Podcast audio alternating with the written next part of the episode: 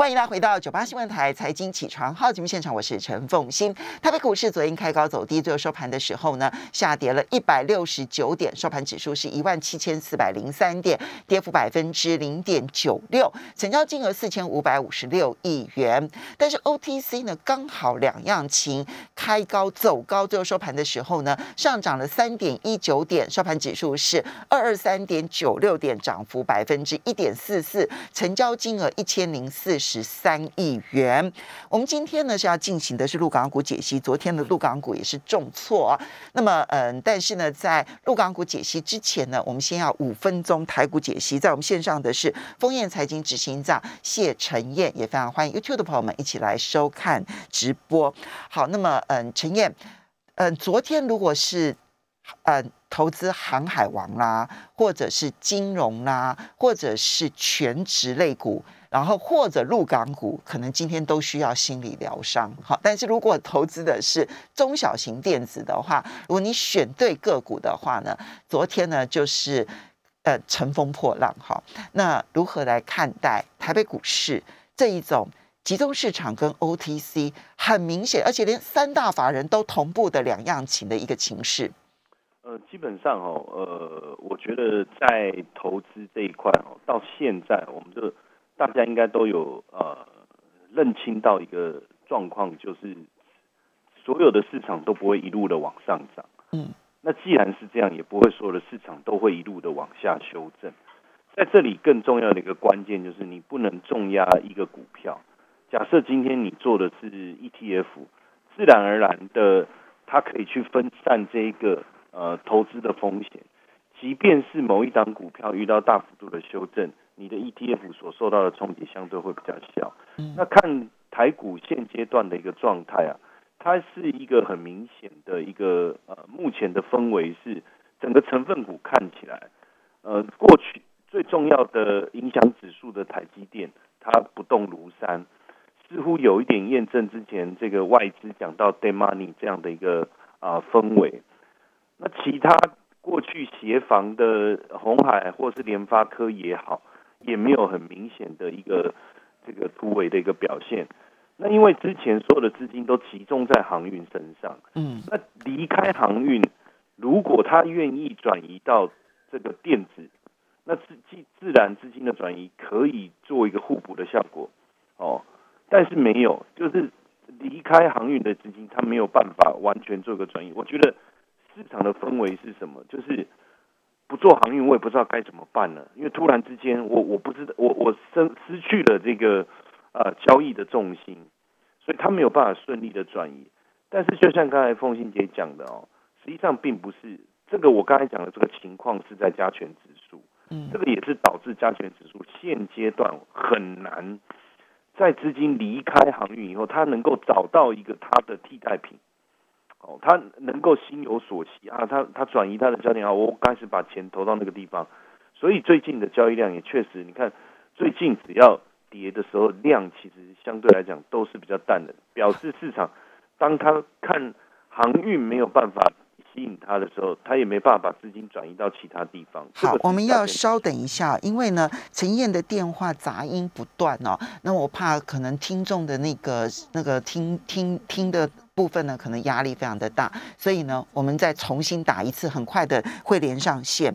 那陈燕刚刚其实提到了一个重点哈，因为呢，航运曾经在很长一段时间，其实不但是吸引人气、吸引资金，而且呢，其实是台北股市不断创新高很。重要的工程，但是呢，最近航运遇到乱流，而且呢，航运现在拉回，似乎看起来呢，已经越来越多的这一些嗯大户哈，那么看坏航运，那这使得资金呢，从航运的这一部分的资金似乎转不出来，这个使得台北股市受到了冲击。陈燕，对，那所以呢，呃。但是呢，刚才凤英姐讲的两样情，很明显的看到就在 OTC 的部分，因为从六月八号之后啊，加权指数，尤其是投信的部分，它的资金是不断的移出哦。嗯。那这个移出的资金呢，它并没有完全脱离股市，而是转移到哪里？转移到贵买指数。所以贵买指数在六月七号，很明显的分野点就是六月七号开始。投信是一路买进，一路买进，一路买进。嗯上个礼拜五，本来我我在看，我想说，哎，投信会不会买到这边停了？因为上个礼拜五投信在贵买是卖超，但是礼拜一又持续买转进，又继续买进，所以它只是一个休息，所以也让贵买指数创高。所以在这样的一个情况下，现阶段市场的氛围，这是一个很明确的，我们没有办法去去逆势的，就是资金确实持续的从加权指数转出。转移到贵买指数，这背后代表两个非常重要的一个现况的一个说明。第一个，市场的资金的氛围是在的，这个是明确的。嗯，但是它往哪边走？往贵买走。所以在这样的一个情况下，变成我们的投资操作还是得顺应这个资金的一个流动的一个方向。嗯，这是第一个。对，呃呃，两个，第一个就是说。哦，它资金人在，然后但是对资金往 OTC，这是两个两对。对对对对对。好，那那如果这样子的话，你的意思是说，你建议大家偏向走 OTC 吗？还是说 OTC 只是一个代表，它就是走中小企中小型电子？现阶段来讲，哈，如果说我今天我要投资这个啊台股的部分，如果我要投资这个大的这个股票加权指数的部分。我必须要等待，我必须要等什么？等到资金能够开始转移到这一个啊加权指数为主。为什么哈？就以贵嘛呃航运航运股来讲，现阶段最大的问题不是航运股没有基本面，现在航运股最大的问题是什么？它在跌升过后，大户呃大户的筹码或或是我们讲三大法人对这个股票是提不起兴趣，没有大资金持续的进场。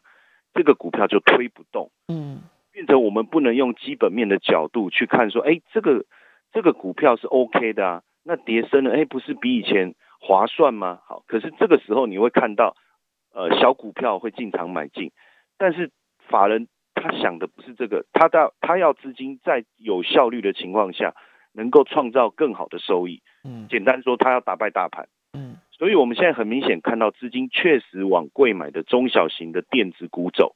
所以，假设现阶段我要马上能够反映出绩效，我要马上反映出更好的一个操作效率的话，我势必要跟着这些资金走。但是，假设今天我的目的我是做资产配置，我今天还是希望我的资金能够这个稳定的、长期的去持有或者是操作。我们不需要改变我们的节奏，我们就是等。嗯，哦，那我们就是等。我们针对这些大型股，其实现在这些大型股所反映出来的，不要看台股是在万八，其实很多的大型股它反映出来的投资价值，其实还没有相当的高。嗯，那在这种情况下，变成你要做这些大型股，你要看到它有明显的收益，那就必须要等待。就是现现在的市况市场的状况，很明显出现这两种不同的氛围。小型还在持续，但是大型股要等待。对，那接下来我们就要来看这个灾情惨重的陆港股哈。那么，嗯，最近呢，中国大陆官方啊，在监管方面的出手是一波又一波的哈。从阿里巴巴啊开始呢，那么你你刚开始的时候，可能觉得它好像是针对某一些大型的。具有垄断型的网络平台，那么后来再来包括了滴滴出行啊，它可能是针对的是到美国上市的中概股，那它的数据管理的问题。但周末的时候呢，它针对教育补习这件事情，哈，那开始整顿，这一整顿，哇，大家才知道说，哇，原来中国大陆这个从事这种补习行业而上市，这包括了在美国上市、在香港上市，然后在各地上市的这一些公司有这么的多，那那个冲击，我觉得昨天有一点点是信心崩溃式的冲击，所以你看到入股的部分重挫超过两个百分点。这个上证指数其实是跌破了它从五月中旬以来的盘整区，而香港的股市呢，港股那更是跌破低点，如何看待？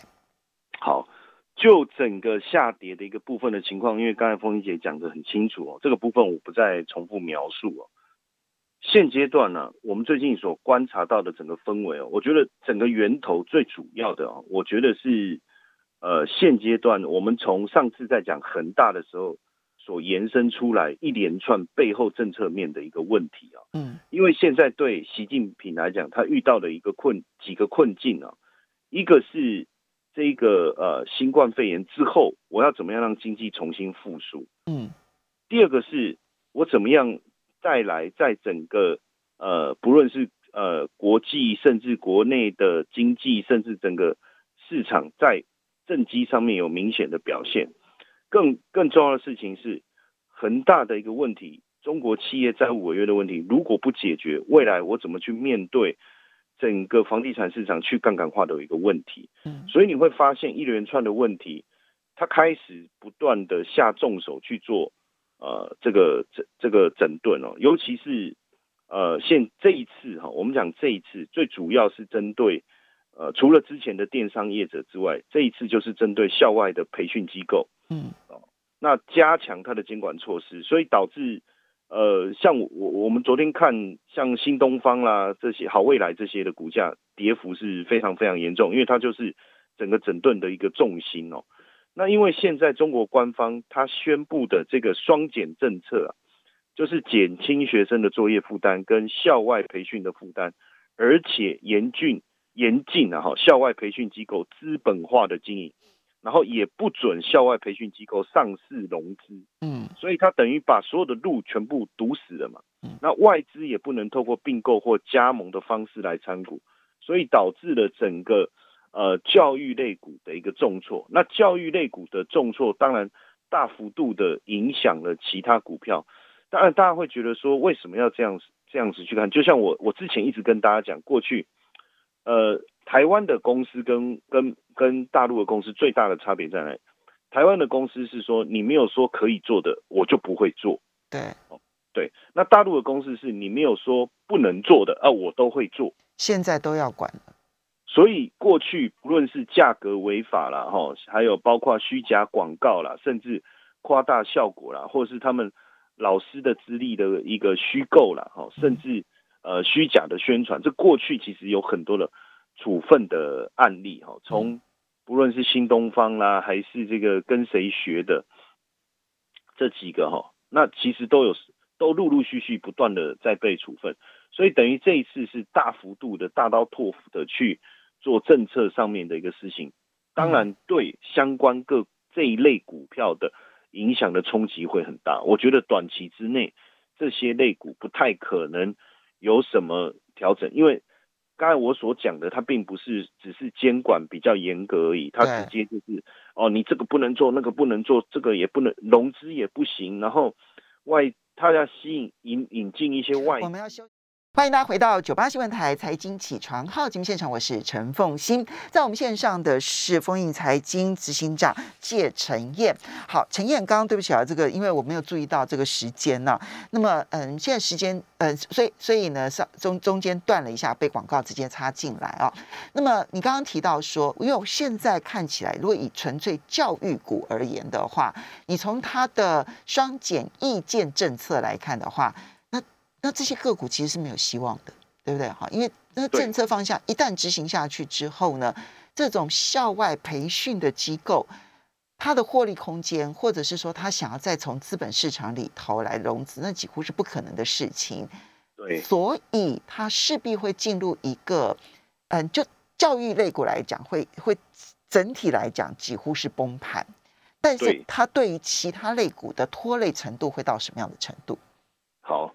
那呃，我我我先稍微补充一下哈，就是为什么会有这个监管哦？从呃消息面的这个这个这个我没有办法证实，但是我有得到这样的一个讯息，就是说，因为他们现在大陆人口红利的一个消失，二胎化的开放二胎的施行到目前来来讲，并不是那么一个顺利，嗯。那当然，他们内部就有声音说啊，现在养小孩的成本非常高，然后这种乱象什么的，这个会不会是他接下来会再开放三胎，然后大幅度的针对生育是生育政策的一个开放所前面的一个铺路，我们可以观察哈。那当然，这个呃中概教育股的一个暴跌，肯定是影响到整体这个股市的信心，因为我们现在看到最近这个，我我看到一个。一个网络的一个梗啊，他是说，因为那个那个呃教育股的暴跌，所以小孩子就不用补课了嘛。那不用补课，眼睛变好了，所以眼科也暴跌了。那眼科暴跌，那因为妈妈不用带小孩去补习，就不用美容了嘛，所以美容股也暴跌了。那因为小孩子都不是不去补习班，那爸爸没有时间喝酒啊，所以白酒股也暴跌，因为贵州茅台也大跌嘛，大跌五帕多。然后呢，那这个时候反正就这样，也不用搞什么。好好，这个是笑梗这样子，不用当真。好来，嗯，我那我的意思当然就是说。从这个这个方向来看，确实影响了一连串，因为两个影响。第一个当然是大家担心，如果这个政策持续的打下去，其他产业会不会有其他的政策不断的冒出来，不断的打，不断的打，不断的打？这个是投资市场的第一个恐慌。第二个恐慌是，有这个股票大跌，那我手上有这个股，有我手上的有这个股票的 ETF 势必也会受到影响。那这样的一个跌，当然也会影响到 ETF，或是说，当然股票市场也是一个氛围嘛，就是哇这些股跌，那我的会不会也跌？我也跟着跑，然后就产生这种现象，或是我为了要去补那个坑，我把这边的股票卖掉，这种一连串的反应势必会发生。所以短线上确实整个呃股市的一个状态来看，进入了我我认为是进入了一个熊市啊，就短线上的熊市，因为。毕竟国企指数已经跌破了年线，跌跌到年线，本来在呃一二三四五周前，嗯，那时候有一个这个红 K 棒，看起来是年线止稳，就是六月二十五号那一周国企指数了哈。我我就因为这一次这个影响基本上都是国企股最大，所以我用国际指数来看。那在这里认为应该有个支撑，可是隔周破继续破年线，现在。整个乖离在加速的扩大，但是呢，呃，在这个地方哦，我我我我的另外一个想法就是说，即便是 ETF，好像像比如说新经济好了，其实它里面含有的这个教育就两档教育股，一个是新东方，一个是好未来。嗯，那持股其实持股比重，新东方是零点二三，好未来是零点一二，所以一旦它一直跌跌破那个。成分股之外，它就被剔除了嘛？嗯，那就其他成分股会递补进来。这个就整就一就这种指数或 ETF 的操作来讲，我觉得它的它的真正这个股市导致我们呃这个这个叫做什么？就是呃呃持股消灭的这种问题不大哦，这是 ETF 的优势嘛？那现阶段来讲，从国际指数的这个角度来看。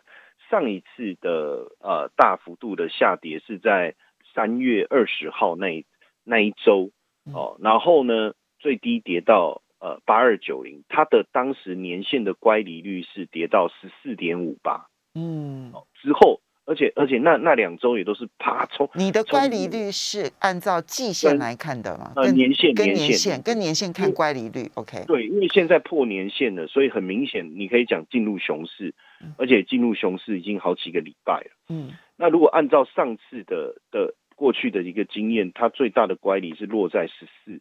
那再更往前找，就是在二零一八年那个时候。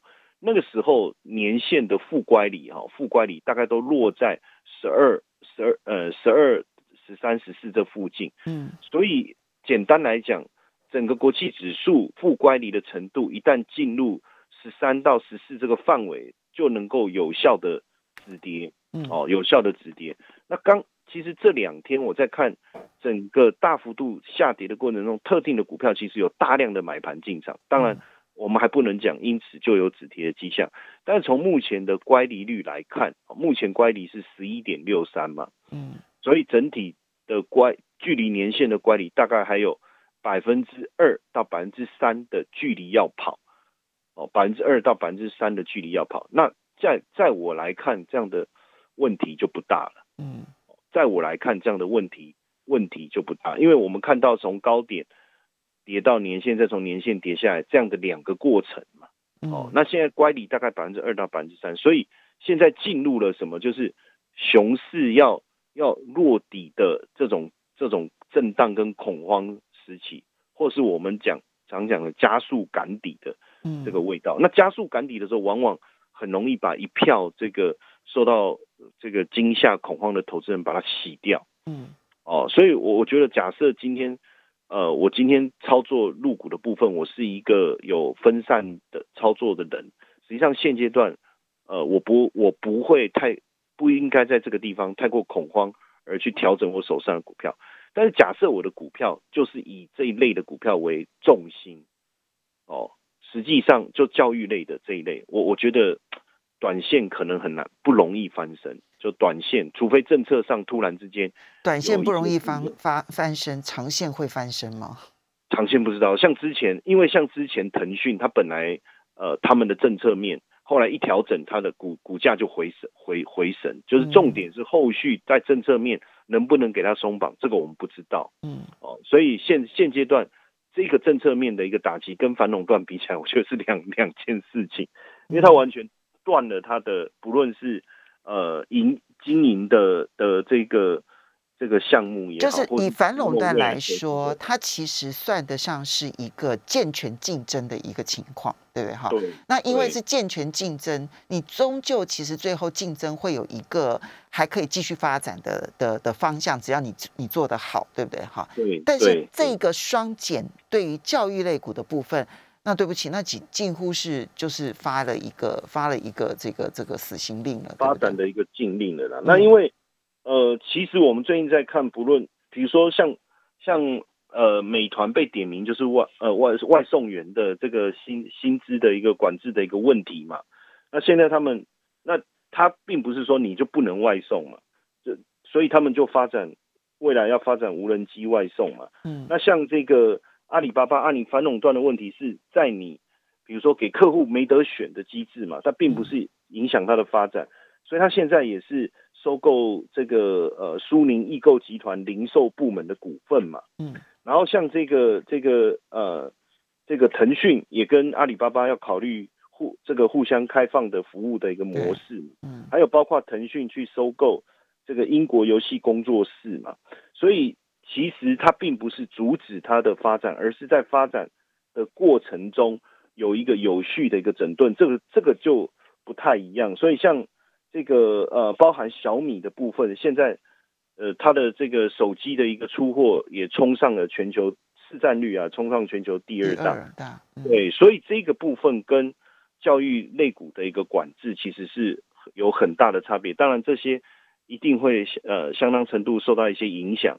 所以短线上就是我跟大家讲的观察，就是到乖离的一个幅度的一个呃这个这个稳定度是不是能够出现？因为最近我看到在大跌的过程中，呃有基本面的这些股票其实有出现比较超级呃相当大量的这个买盘。OK，好，所以呢避开那一个。